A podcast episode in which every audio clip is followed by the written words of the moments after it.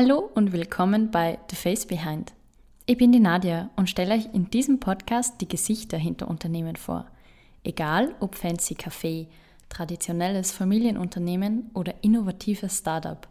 Ich bringe euch hinter die Kulissen und finde raus, wer und welche Geschichten dahinter stecken. Jetzt geht's aber los mit der heutigen Folge.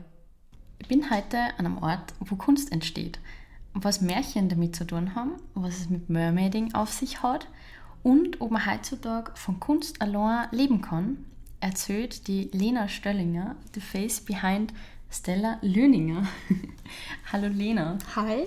Dein Künstlername ist, wie man, glaube ich, gut, gut gehört hat, ein Anagramm zu deinem echten Namen. Genau. Ist das wichtig in der Szene? Ähm, wichtig, glaube ich, ist es jetzt nicht für jeden. Bei mir ist das eher gewachsen.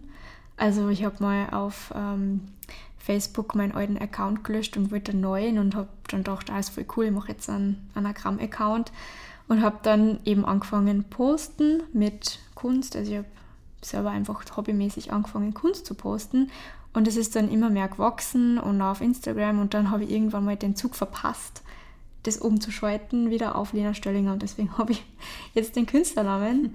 Ähm, aber wichtig für die Szene ist, glaube ich, eher äh, sich selber zu präsentieren, aber man Künstlernamen braucht man jetzt bei einer Malerei eher weniger als, glaube ich, in der Musikszene schon eher der Fall, dass viele Künstlernamen haben. Wer jetzt zu deinem Namen noch kein Bild im Kopf hat, wer ist, wer ist die Lena? Ähm, die Lena ist äh, eher introvertiert und gerne daheim und schlaft lang und liest gern Bücher und geht gern raus, spazieren. Also eigentlich gar nicht so außergewöhnlich, sage ich jetzt mal. Die Stella ist anders. Ähm, mit der Stella habe ich mir viel mehr getraut, also auch mit der Kunst sich zu trauen. Und ähm, der Name heißt Stern auf Latein. Bisschen Motto. Und äh, ja, bin da, glaube ich, auch mutiger und äh, stehe früher auf für meinen Job mittlerweile. Das heißt, das sind äh, zwei Rollen, wo du switchen kannst. Ähm, ja, es, es wird schon immer mehr eins, äh, aber dadurch, dass es einfach wirklich zwei verschiedene Namen sind, sind es auch schon, es ist für mich ein Unterschied, wie mich wer anspricht. Meine Kunststudierenden oder Kunstteilnehmer, die zu meinen Kurse kommen, die nennen mich halt einfach wirklich Stella und manche Leute, die mich nur von Instagram kennen, die nennen mich auch Stella. Und da weiß ich ganz genau, die kennen mich über die Kunst, die kennen mich nicht privat. Also das ist schon ein Unterschied, dass ich das ein wenig trennen kann. Also guter ein Cut für dich, das Private einfach von dem. Genau, genau. Du bist ursprünglich aus Gmunden, bist nach der Matura nach Salzburg gezogen für das Studium. Wie bist du zum Moiner gekommen? Gut recherchiert. okay. ähm, ja, ich war auf einer Kunstschule in Oberösterreich. Also das mit dem Zeichnen und Malen hat es immer schon gegeben bei mir. Und bin da eigentlich immer unterstützt worden von meinen Eltern und Großeltern im Speziellen. Und die haben mich unterstützt, dass ich dann auf diese HBLA für künstlerische Gestaltung heißt es, in Linz gehe. Dort habe ich maturiert und dann beschlossen, nach fünf Jahren Kunst quasi, ich will jetzt eigentlich nichts mehr mit Kunst zum tun haben. Ich war 19, ja, na, ich war einfach, ich wollte was anderes. Es hat in Linz ähm, eine Kunstuni gegeben und in Wien. Wien war mir zu weit weg und Linz wollte ich nicht mehr nach fünf Jahren und ich habe mir gedacht, hey, jetzt gehe ich nach Salzburg in die ganz andere Richtung. Ich meine, jetzt war jetzt kein richtig weiter Wurf, aber ähm, mal die andere Richtung und habe gedacht, okay, ich studiere jetzt Soziologie. Das kann alles sein, das kann nichts sein, probieren wir es einfach aus. Ich habe keine Ahnung gehabt, was man in Soziologie macht, aber habe es studiert. Und im zweiten Jahr habe ich dann wieder angefangen zu malen nebenbei. Und ist dann immer mehr und mehr und mehr geworden. Ich habe das Studium auch abgeschlossen und dann gearbeitet, drei Jahre im, im, im Bereich, also im Beruf. Und bin dann drauf gekommen, na eigentlich doch nicht eigentlich wie doch lieber Malerin werden. Das heißt, ähm, du hast meiner dann wieder so als Ausgleich ein bisschen aufgegriffen, oder? Zum Studium, zum Alltag? Ja, es haben mir immer viele Leute gefragt, hey, machst du für meine Wohnung dies, machst du für meine Wohnung das, oder zur Hochzeit oder zum Geburtstag. Ähm, Habe ich dann natürlich auch gemacht, gut wie ich bin. Und, und dann ist das immer mehr geworden und dann hat es mir auch selber einfach gefreut in meiner Freizeit. Und so ist das einfach angewachsen. Mhm. Wenn wir jetzt da in der Galerie ein bisschen ähm, den Blick umherschweifen lassen, dann sieht man ganz schnell, was deine Bilder gemeinsam haben, nämlich viel blau, also die Farbe blau und den Bezug zum Wasser. Genau. Spricht da äh, ein bisschen Sehnsucht nach deiner Heimat, eben Gmunden liegt am Traunsee aus dir? Wahrscheinlich eher noch mehr, also noch das, was wir in Österreich nicht haben. äh, aber dadurch, dass ich dort schon aufgewachsen bin, ist es schon äh, extremer Einfluss gewesen. Also jeder Sommer war am See, meine Oma hat ein Haus am See. Und das war ganz normal, dass man im, ab April im Traunsee bei 17 Grad schwimmen geht. Also ziemlich hardcore. Und dann bin ich nach Salzburg gezogen und da gibt es halt die Salzach und ja, sie ist das Markenzeichen von Salzburg und eh schön zum Anschauen und verschwimmen kann man drinnen nicht, zumindest nicht in der Stadt. Und äh, diese Sehnsucht nach Meer und Wasser ist schon ganz stark bei mir. Mittlerweile bin ich wieder nach Gmunden gezogen. Mhm. Aber irgendwann möchte ich gern äh, ein kleines Atelier an irgendeinem Meer. Schaut, dass wir in Österreich ganz haben, aber dann muss es halt woanders sein. Hast du was ins Auge gefasst? Ich liebe Venedig, aber ah. preislich momentan noch nicht drin. Am Lido vielleicht irgendwo in einer ganz einer kleinen hintersten Ecken, aber. So, so Badehütten. Genau, genau. Aber ja, das, das wäre so in so 15, 20 Jahren so das richtige Ziel irgendwann, aber ich arbeite noch dran. Äh, neben Meer und Muscheln malst du auch Frauen, oft mehr Jungfrauen. Damit hast du den amerikanischen Trend des Mermaiding aufgegriffen. Ist das a thing in Österreich? Uh, a thing würde ich es jetzt noch nicht nennen, aber es gibt Mermaiding Austria auf Instagram. Mhm. Die folgen mir zum Beispiel.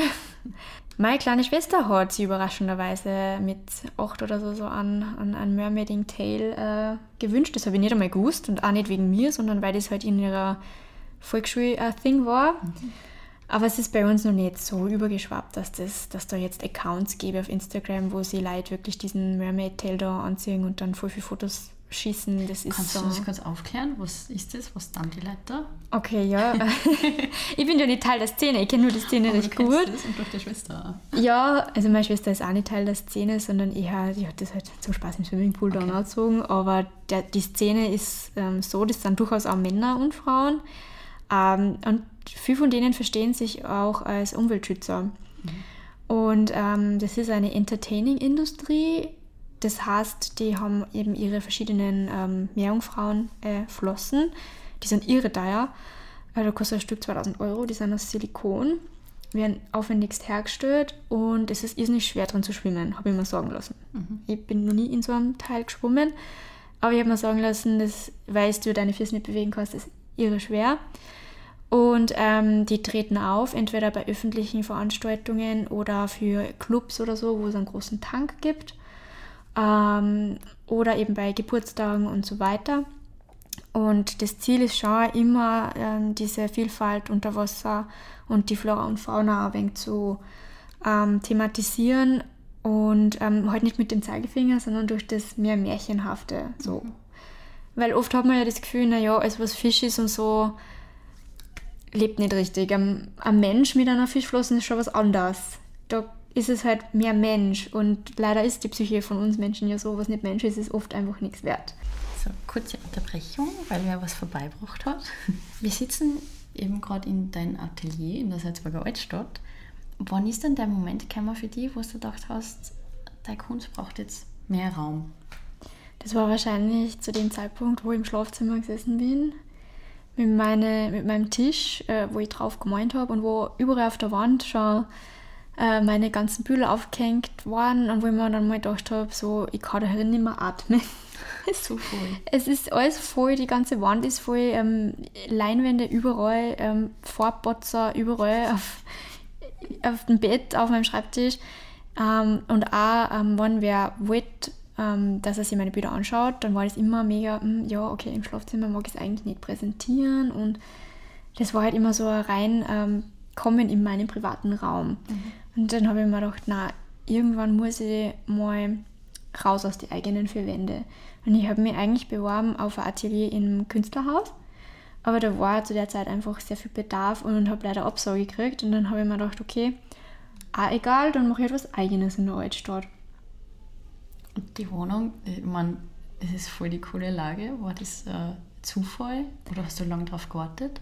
Ähm, na, das war eher Zufall. Ähm, eben eine Freundin von mir ist schon herinnen gewesen und sie hat gesagt, hey, ich weiß, du suchst ja, willst du das mal probieren bei uns? Und ähm, schauen wir mal, wie es funktioniert. Dann haben wir gedacht, zuerst, naja, eigentlich hätte ich gerne eine Galerie am Boden. Mhm. Allein, naja, pricey.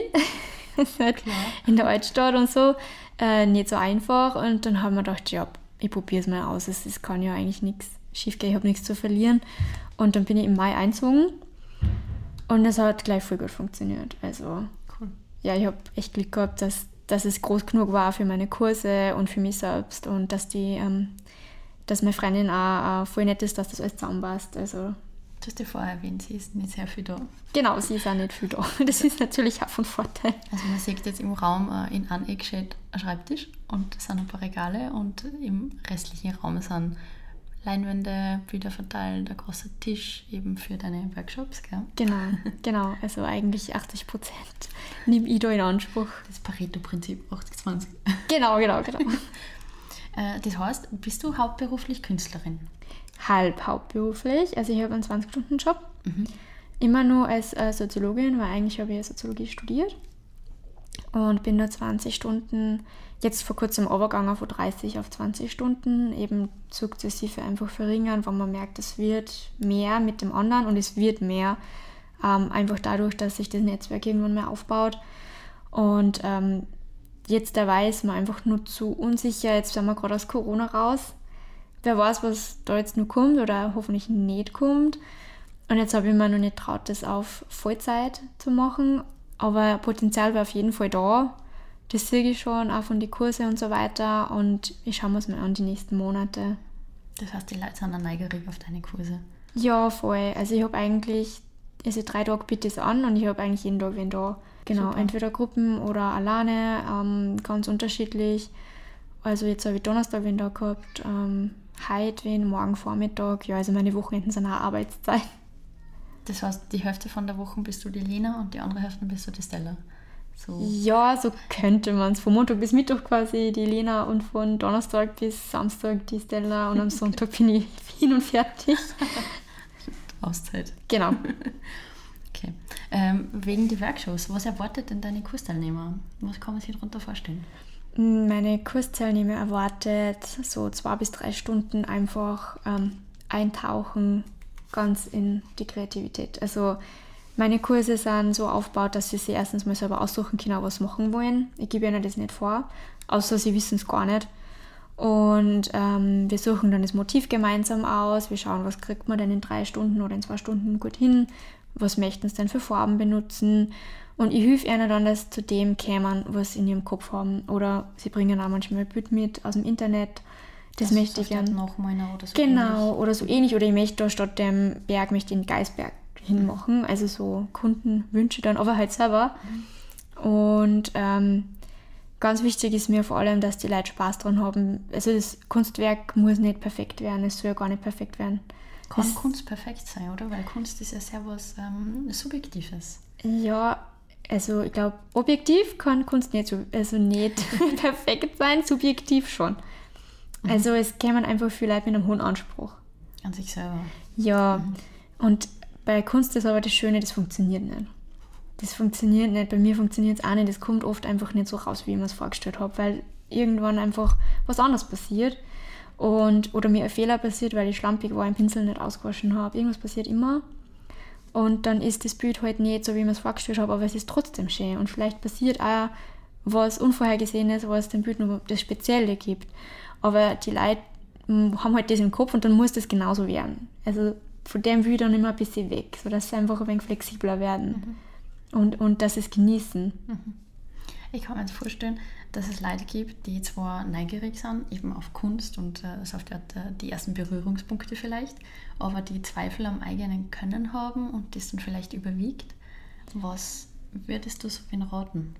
Mm, einfach anfangen und, ähm, und ganz viele Einwände kaufen. Also, weil wenn ich jetzt sage, ja, das Gehirn abschalten und so, das ist halt, ja, eh klar. Aber ein ganz konkreter Tipp ist einfach Fülleinwände kaufen und große Tuben voll günstige Farbe. Und günstige Pinsel. Ja, nichts Teures kaufen, weil das sitzt dann irgendwo in irgendeiner Ecken und vertrocknet und wird alt und schimmelig. Und die haben viel zu viel Angst, dass sie es benutzen. Mhm.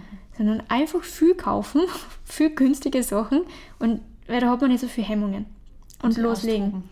Ja, und loslegen und für YouTube-Tutorials schauen. Da gibt es ja eh Zehntausende, einfach eingeben Acrylic Tutorial for Beginners und dann kriegst du 10.000 Vorschläge und dann machst du eins nach dem anderen mal durch und irgendwann weißt du, okay, das taugt mir und das nicht.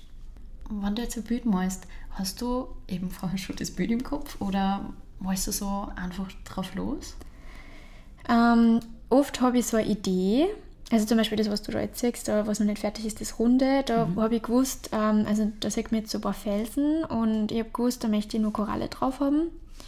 Die habe ich jetzt noch nicht gemacht, aber ich habe ungefähr gewusst, wie es ausschauen soll. Es schaut jetzt da auf dem Bild aber komplett anders aus, als wie ich es im Kopf gehabt habe, aber das mit der Koralle mache ich trotzdem. Also ja, ich habe ein Bild im Kopf, es kommt dann aber meistens anders, als, mhm. als ich es im Kopf habe. Du hast eben vorher gesagt, du bist von Donnerstag bis Samstag bist du die Stella und malst küsst dich da immer die Muse oder hast du einmal so ähm, unkreative Löcher oder weiß ich nicht, wie man das nennt? Ähm, ja, durchaus. Also so, was ähm, jetzt zum Beispiel Autoren als Schreibblockade kennen, gibt es in der Kunst genauso. Ähm, das kann man aber als Selbstständiger gut überbrücken, weil es gibt immer 10.000 andere Sachen, die dringender sind eigentlich als das Malen selber. Die Buchhaltung ruft immer ähm, oder Kundenbetreuung ähm, oder Webseite. Also ich versuche halt dann anders produktiv zu sein, wenn ich merke, okay, es kommt jetzt gerade nichts raus aus mir. Ähm, oder einfach mal Pause machen und wirklich sagen, okay, ganz weg davon. Raus in die Natur, irgendwie was. Abstand. Abstand vor allem, mal vielleicht zwei, drei Tage wegfahren. Venedig hilft immer ganz gut bei mir und dann wiederkommen und schauen. Und man darf halt nicht aufhören, immer weiter da, trotzdem zur Leinwand sitzen. Auch wenn jetzt mal nichts geht, einfach irgendwie rumgatschen, ist immer nur besser als gar nichts machen. Okay. Also du überwindest die dann und das halt. Ja, also wenn man das hobbymäßig macht, dann kann man sagen, es ist eh wurscht, aber wenn man ähm, davon lebt oder einen guten Teil seiner, seines Einkommens damit verdient, äh, das kriegt dann einen anderen Charakter, weil dann haben solche Schreibblockaden, also Kunstblockaden, also ähm, einen existenzbedrohenden Charakter und da muss man dann drüber weg. Das gehört bis so zum Selbstständigsein, ähm, diese Disziplin dann aufbringen, zu sagen, okay, ich kann mir das jetzt einen Tag leisten oder zwei Tage, aber dann muss ich einfach weitermachen, weil das ist, habe ich mir ausgesucht, das ist jetzt mein Beruf. Mhm. Ähm, ich will das, ich habe dafür schon viel geopfert und die Schreibblockade bzw. Kunstblockade ähm, hält mich jetzt davon nicht ab.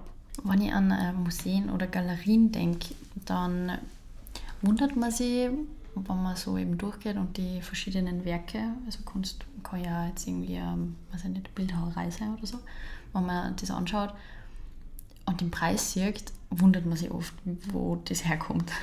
Also natürlich, wie beim Auto, zahlt man halt bei Kunst für Namen, aber gibt es da bei der Preisgestaltung ähm, weiß ich nicht, äh, versteckte Kosten oder so, Materialien halt einfach, was der Laie nicht kennt? Ähm, ja, äh, also die Materialien, das kann ich schon mal sagen, das ist in der Regel einfach, also jetzt bei Leinwandkunst, das ist nicht viel. Das mhm. sind ein paar Prozent vom Kaufpreis. Das andere, was man als ähm, Käufer jetzt bezahlt, ist dieses einzigartige, das unique, äh, das Bild kriegt nie wieder wer andere so hin wie der Künstler, außer es ist jetzt eine jetzt ganz moderne Kunst, wo ich sage, okay, ich habe ein schwarzes Quadrat, aber da zahlt man dann für die Idee. Da zahlt man dann für den, der das das erste Mal so gemacht hat. Dann für die anderen das ist dann eh weniger wert. Aber ähm, diese Einzigartigkeit und man kauft da immer ein Stück Seele mit vom Künstler. Äh, es, ist, es ist schon was sehr, sehr Persönliches. Es heißt da sogar in der äh, Buchhaltung, äh, gewisse Dienste heißen very personal. Ähm, äh, Services und Kunst zählt da dazu. Mhm. Also das ist sogar äh, so verankert. Und ähm, versteckte Kosten in dem Sinn, man zahlt die Erfahrung, man zahlt das Immaterielle, die Materialien sind in der Regel nicht das Problem, was dann, was dann auf den Kaufpreis kommt. Aber ich weiß, was du meinst mit, man fragt sich oft, wieso ist jetzt gerade das, äh, genau, so das teuer? Preis und Nachfrage. Also äh, ist auch oft einfach wenn jetzt der Künstler schon tot ist, jetzt ganz lapidar ausgedrückt. Leider. Leider, dann kann er natürlich auch keine Kunstwerke mehr anfertigen. Und dann gibt es nur die. Und dann ist die, das Angebot sehr gering, also Mangelangebot. Und da schießt einfach, da schießt der Preis in die Höhe, ist eh klar. Aber wenn jetzt zum Beispiel junger Künstler wie ich jetzt gerade mal angefangen habe, geht man davon aus, okay, Äh, die hat nur einige Jährchen an Produktionszeit vor sich. Da sind die Bilder einfach aus dem Grund auch weniger wert. Gibt es immer Ausnahmen, also in der Kunst gibt es ja keine Regeln, es gibt immer Ausnahmen, siehe äh, Leon Löwentraut und so weiter. Ähm, aber Mark das Marketing ist einfach ganz anders. Genau, sehr viele Aspekte, die da reinspülen auf den Kaufpreis von äh, Prestige des Künstlers, Machart, Idee, äh, Alter oder Todeszeitpunkt des Künstlers. ja, und oft weiß man es einfach selber nicht, warum es so, so teuer ist oder, oder nicht. Oft weiß der Künstler auch gar nicht, wie teuer seine Künstler gehandhabt werden in Galerien. Also ich habe auch keine äh, Kontrolle mehr über die äh, Bilder, die jetzt verkauft sind. Es kann sein, dass die irgendwer weiterverkauft. Über das habe ich dann als Künstler im Endeffekt keine Kontrolle mehr.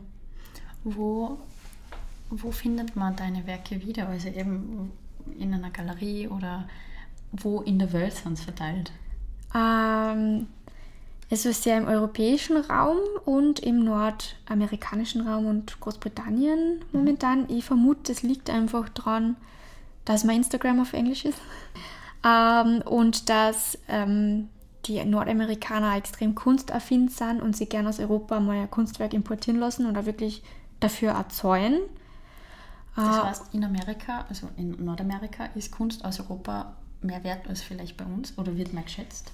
Ich, das ist jetzt ganz ein subjektiver Eindruck, den ich habe, ähm, dass die Amerikaner, äh, dass da Kunst in ihren großen Properties einen anderen Stellenwert hat, Stellenwert hat als bei uns in unserer Zwei-Zimmer-Wohnung. Ähm, da ist auch viel mehr Platz. Ich sage jetzt nicht, dass jeder Amerikaner in die Großstädte jetzt riesige Menschen hat oder so, aber meine Kunden, meine Kundinnen, ähm, vor allem in Kalifornien, äh, vermutlich mal die Häuser etwas größer sind. Und da auch dieses ähm, uh, Let me show my, my art, uh, which I ordered in Europe. Ja. Was so anders. das Schau, was ich da habe. Auch. Ja, also da hängt man sich schon gern äh, Kunst aus dem alten Land quasi, aus dem alten Kontinent auf. Und es ist aber sehr unterstützend. Also die ähm, kaufen oft zwei, dreimal oder geben dann auch nur ein Bild in Auftrag. Ist es dann ein Bild in Auftrag zu meinen, eben wenn das nicht deiner Idee entspringt, sondern du praktisch was vorgeben hast? Ähm, vom Prozess her ähm, ist da viel Vorlaufzeit, also bevor ich überhaupt mal anfange, dass man mit dem, ähm, der das Kunstwerk bestellt hat, mal auf einer Linie ist. Also immer ganz offen, transparent muss ich da sein, was kann ich und was kann ich eigentlich nicht. Zum Beispiel mag ich, oder was mag ich auch nicht. Also ich mag zum Beispiel nicht gerne Architektur mhm. zeichnen oder malen. Ich, ich habe das noch nicht oft gemacht und ich tue mir schwer. Ähm, vielleicht konnte es, aber es ist jetzt nicht meine Präferenz. Und dann sage ich halt, na, wisst ihr was, sucht sich lieber wen anderen, weil es bringt nichts, wenn keiner zufrieden ist. Aber man muss halt schauen, dass man die Vision irgendwie einen gemeinsamen Nenner bringt. Was ist möglich? Ähm, wie stellt ihr euch das vor? Was, was kann ich machen, damit es halt meinen Touch hat? Also es wird schon irgendwie auch bemerkbar sein, dass ich es gemacht habe, weil sonst kommt man ja einfach eine Kopie machen vom Foto oder so, wenn es jetzt ein Porträt ist. Ähm, und dann mache ich eine Skizze und die schauen, schauen wir uns dann gemeinsam an. Dann haben wir öfter nur Zoom-Calls, also wirklich ähm, face-to-face. -face.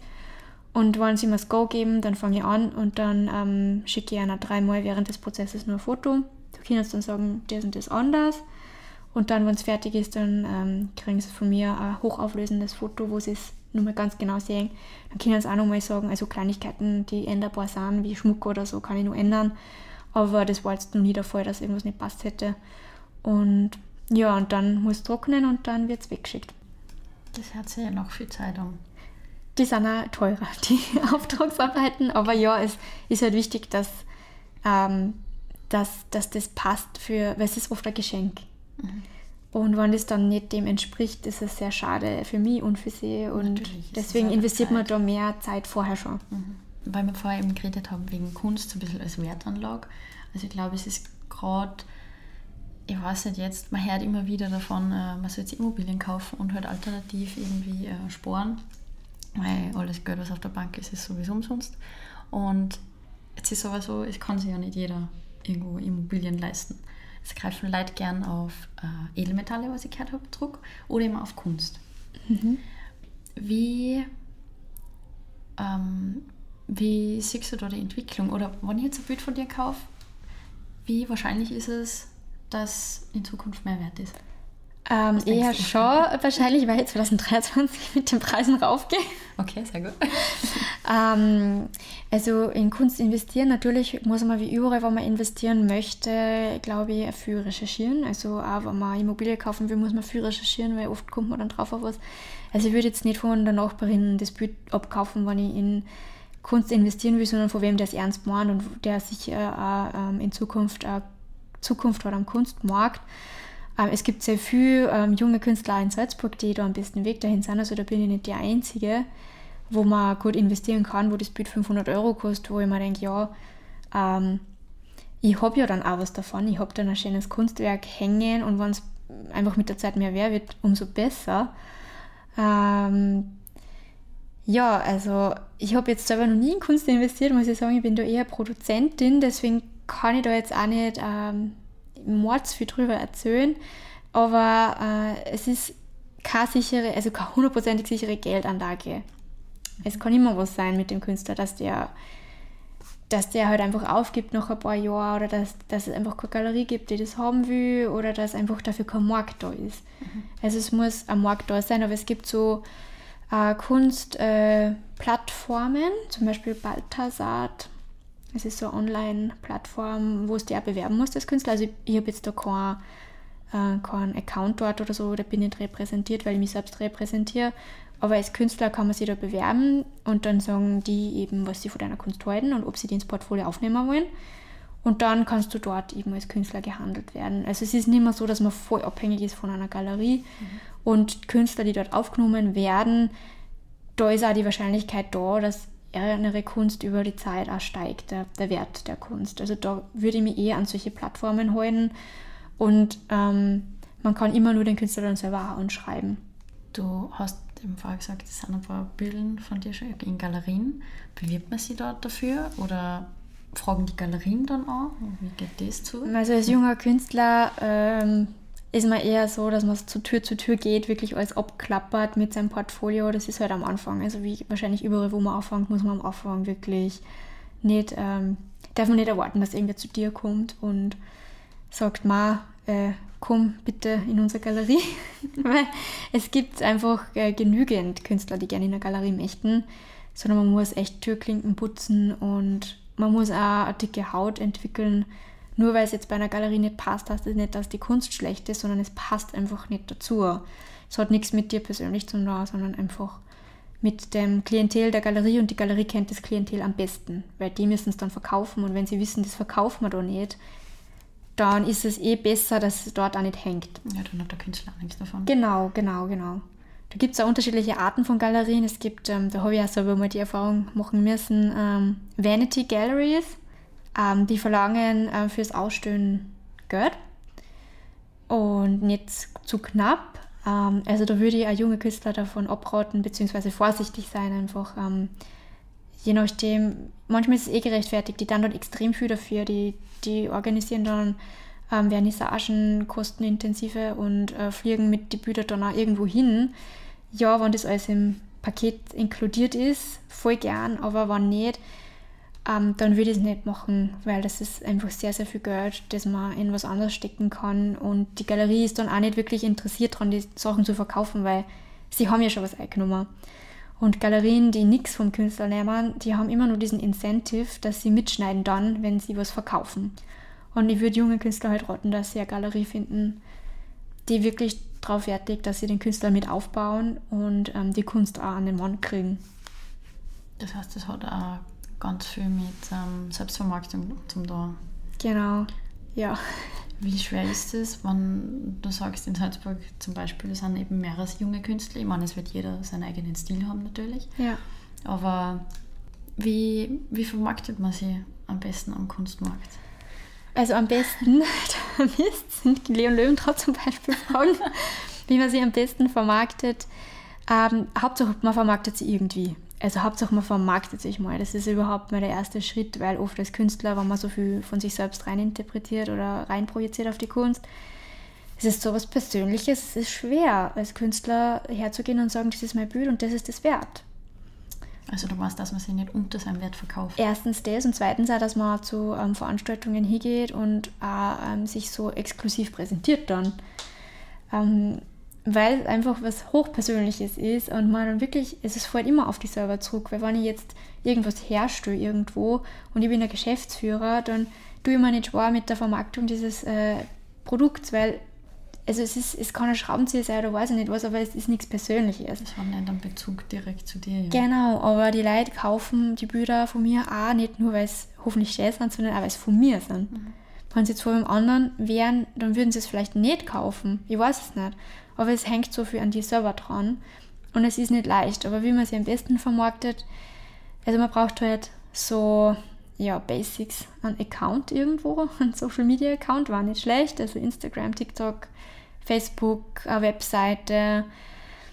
Man kann auch ähm, eben, wie ich schon erwähnt habe, zu diesen Plattformen ähm, gehen und sich präsentieren lassen. Ähm, je mehr, je breiter eigentlich, desto besser. Es ist ja nur halt viel Arbeit und am Anfang ist man so One-Woman-Show und irgendwann ähm, kann man einfach auch nicht mehr alles bespülen. Da muss man halt irgendwie die Balance finden zwischen Marketing und Repräsentation und Produzieren, weil irgendwie produzieren muss man ja auch noch was. Voll. Ja, und wie du gesagt hast, Buchhaltung gibt es auch mehr zum tun. Also genau.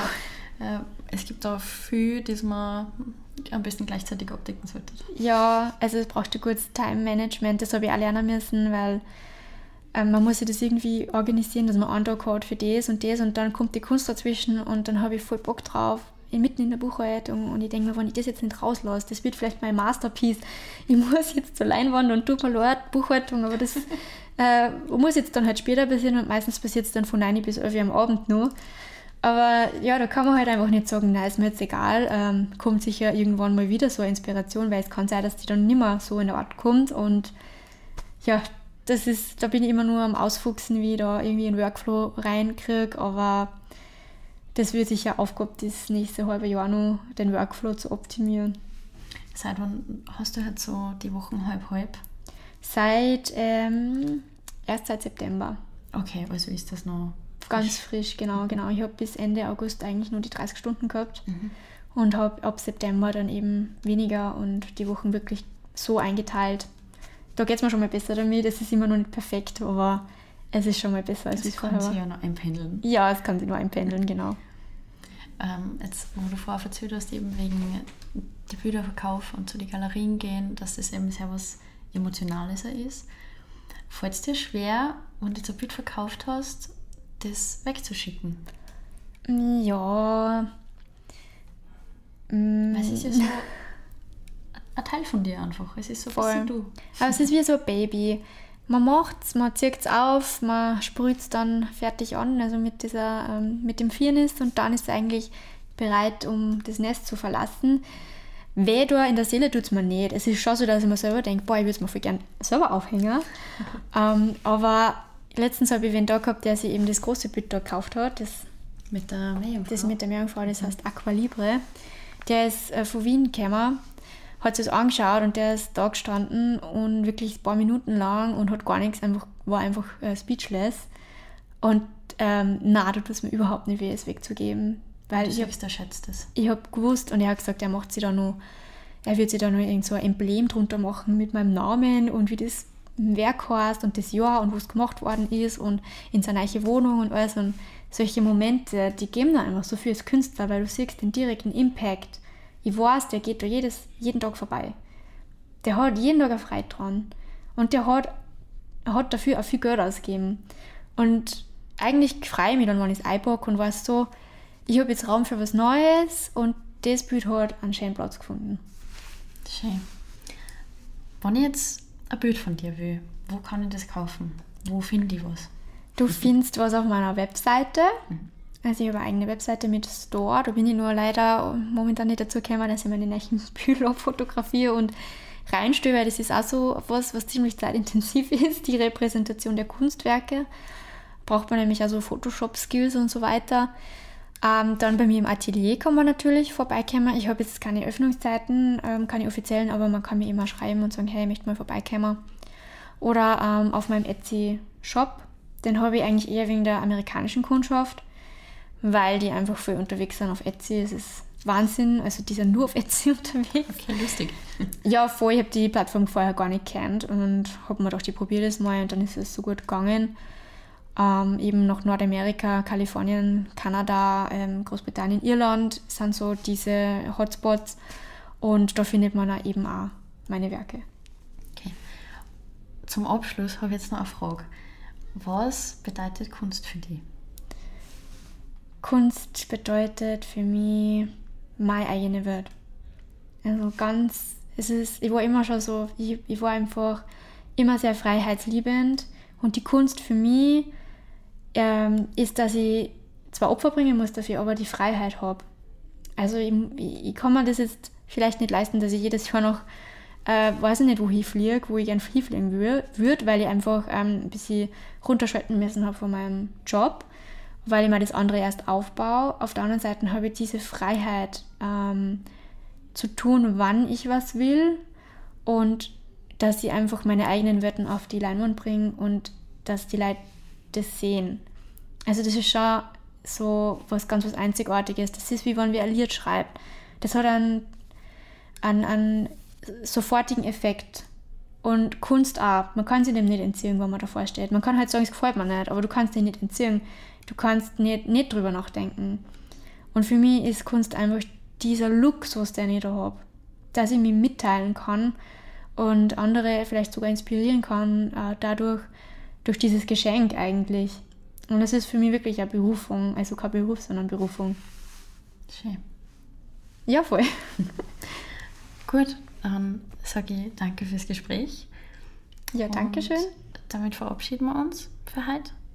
Danke fürs Zuhören und bis zum nächsten Mal bei The Face Behind. Wenn dir die Folge gefallen hat, lass bitte eine positive Bewertung da und abonniere den Kanal, damit du die nächsten Folgen nicht verpasst. Wenn du den Podcast unterstützen magst, dich gern bei mir unter say hi to the face behind at gmail.com oder auf Instagram an Trashcake. Danke, mach's gut und bis zum nächsten Mal.